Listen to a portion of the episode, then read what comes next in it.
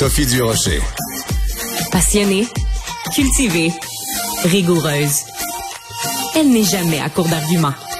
Pour savoir et comprendre, Sophie Durocher.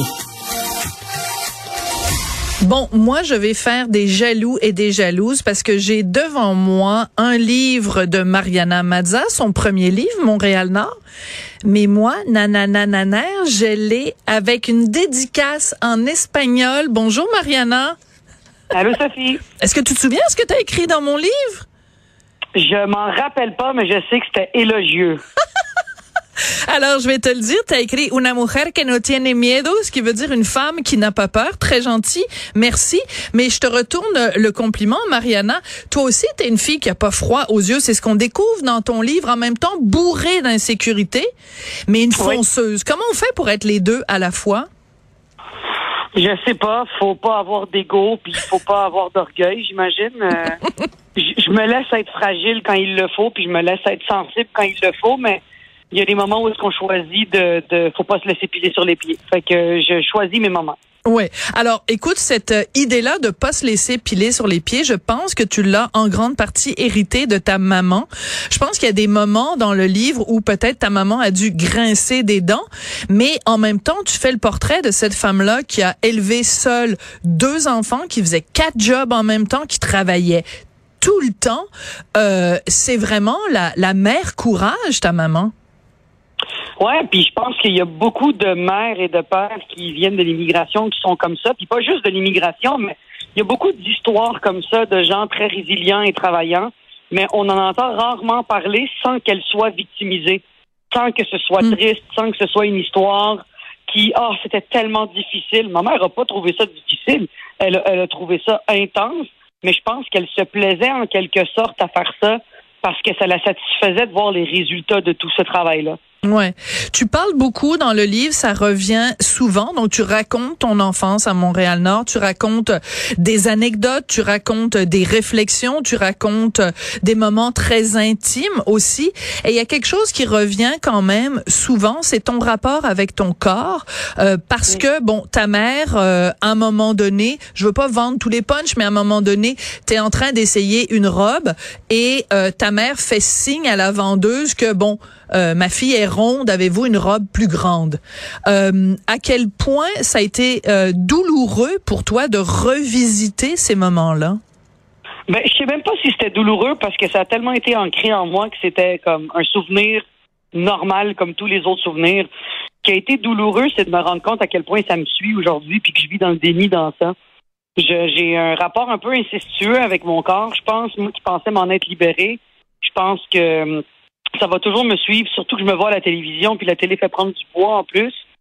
C'est même pas une question de se trouver grosse, c'est une question de, de, de se regarder à travers des yeux des autres. J'ai de la difficulté à me regarder au travers de mes yeux à moi quand je me regarde, j'ai l'impression que c'est les autres qui me regardent. Puis ça, c'est un problème, puis je veux me détacher de ça. Mais est-ce que le fait de mettre ça euh, sur papier, euh, de parler de ça, de ton rapport avec ton corps, ton rapport avec la rondeur, ton rapport avec la nourriture, est-ce que ça, ça, ça a un côté un petit peu thérapeutique? Est-ce que, est-ce que, autrement dit, est-ce que ça va un peu mieux ton rapport amoureux avec ton corps? Ah ben c'est sûr, tu sais, puis surtout que je j'essaie, je, suis capable de me parler, tu sais. Euh, mon frère me dirait t'es bonne pour te crosser mentalement. Et bye bye! Je me demandais combien de temps ça prendrait dans une entrevue avec Mariana. non, mais il a raison, mais pression, il a raison de me dire, je, me, je me frotte moi-même, tu sais. Ouais. Je m'autocrosse. C'est pas sexuellement, c'est que je, je, suis une bonne crosseuse pour moi-même. Je, suis capable de me mentir à moi-même. Ouais. Ah, dans ce sens-là, d'accord. Oui, dans ce sens-là, absolument. Oui, oui, c'était pas sexuellement. D'accord. C'est ça, c'est, je, me rends compte à quel point je suis capable aussi de, de, de, me rattraper puis de faire, OK, là, là, ça suffit, là. On passe à autre chose, là. Quand même bien que tu chioles puis que tu sois pas bien, c'est le corps que tu es maintenant. Fait que ça va être ça. Je suis capable de passer vite à autre chose. Je peux changer de canal. D'accord. Donc, tu t'auto-pelures de bananise. Tu es très euh, autocritique.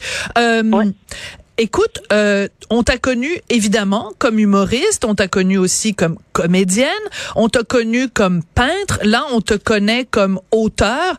Est-ce qu'il y a des moments où tu te dis, euh, D'abord, est-ce que tu as peur que quelqu'un qui est peintre, quelqu'un qui est auteur, quelqu'un qui est comédien te dise, coudon Mariana, euh, branche-toi un moment donné puis arrête de nous voler nos jobs? Eh mon Dieu, mais quelqu'un qui me dirait ça, c'est quelqu'un que sa carrière va mal. Il cherche une raison de. J'adore la réponse. Ouais. Ben non, mais c'est. Je pense qu'on a, en tant qu'être humain, on a le droit de faire ce qu'on veut, puis surtout si c'est bien fait, mais surtout si j'ai fait de mes recherches. Je me sens pas voleuse ni escroc. J'ai travaillé tellement fort. J'ai pas juste écrit un livre, je l'ai publié puis c'est réglé. J'ai, j'ai passé du temps, des heures, du travail, de la réflexion. J'ai été entourée de personnes qui ont validé, invalidé mes idées.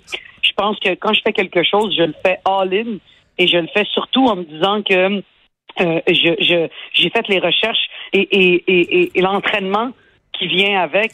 Si j'étais voleur, ce serait juste, euh, j'aurais demandé à quelqu'un d'écrire mon histoire en lui Oui. racontant, puis ça a été réglé. C'est vrai. Mais je pense que je, je pense que je suis une passionnée, puis tu sais, je pense que dans la vie, on n'est pas obligé de se brancher. Moi, je suis super branchée, mais dans beaucoup de choses. L'humour seulement, ça m'emmerde. L'étoile seulement, ça m'emmerde. L'écriture, ça m'emmerde. Je pense que l'amalgame de tout, puis de vaciller entre tout ça, ça rend la chose vivante. Je peux Tellement. pas juste stagner dans une chose. Ouais, ouais. J'adore ta réponse. C'est, c'est, c'est vraiment euh, génial et, et en effet, vive, vive la, la, la diversité de talents. Quand on a ce talent-là, pourquoi pas euh, aller dans toutes sortes de domaines? Euh, dans ton livre, ce qu'on ressent, la personne qui est la plus présente, c'est la personne qui est la plus absente. C'est ton père Oui. euh, qui a foutu le camp quand tu avais deux ans, si je me trompe pas, et Mhm. qui, bon, pendant un certain temps, t'appelait une fois par année, puis à un moment donné, euh, bon, même pas. Euh, est-ce que tu t'aimerais ça que ton père lise ce livre-là? Ben, il pourrait pas parce qu'il est mort. Ça, ce serait difficile. Mais même s'il l'avait lu, je sais pas à quel point il aurait été lucide de ce qu'il a fait. Je pense que c'est quelqu'un qui était malade, qui souffrait d'alcoolisme et qui, qui, je pense, euh, était pas capable de faire la part des choses. Je pense pas que c'est une mauvaise personne. Je pense que c'est quelqu'un qui était perdu, qui était profondément triste. Euh, mais dans le deuxième livre, vous allez découvrir euh, en même temps que moi qu'est-ce que je découvre sur mon père. Parce que je, décide à l'âge de 15 ans d'aller en Uruguay voir ma famille et poser toutes les questions qu'on on m'a jamais donné de réponse. Et là, je découvre beaucoup de choses sur lui, puis je, finis par le pardonner parce que c'était pas de sa faute. C'est pas tout le monde hein, qui a les outils pour être parent, puis c'est pas tout le monde qui a les outils pour se sortir d'une maladie mentale. Fait que j'ai pas le choix que de le pardonner, sinon ce serait euh, vivre avec des vivre avec de la frustration, ça enlève beaucoup d'énergie, fait que ça sert à rien. Ouais.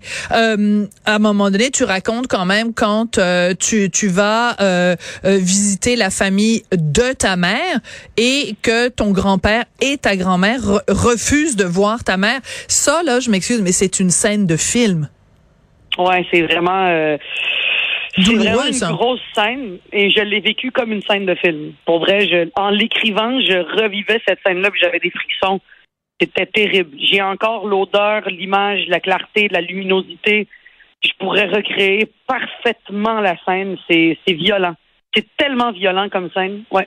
Et C'est une des pires scènes de ma vie. Et euh, très bien écrit parce que vraiment, quand on le lit, on a l'impression d'être là, de monter ces escaliers-là, de prendre euh, l'ascenseur avec toi, de, ren- de rentrer dans l'appartement de ton grand-père et ta grand-mère. T'as vraiment euh, une plume, donc euh, une auteure aînée. Merci beaucoup, Mariana Mazza. Eh ben c'est gentil, merci Sophie. Puis je suis très, euh, je suis très admirative de ce que t'es. Pas toujours de ce que tu dis, mais ce que t'es là, ils en font pas deux comme toi. Hey, heureusement, t'imagines Martineau pogné avec deux du rocher à la maison. Hey, merci beaucoup, Et Mariana. Et ta, ce serait pas drôle.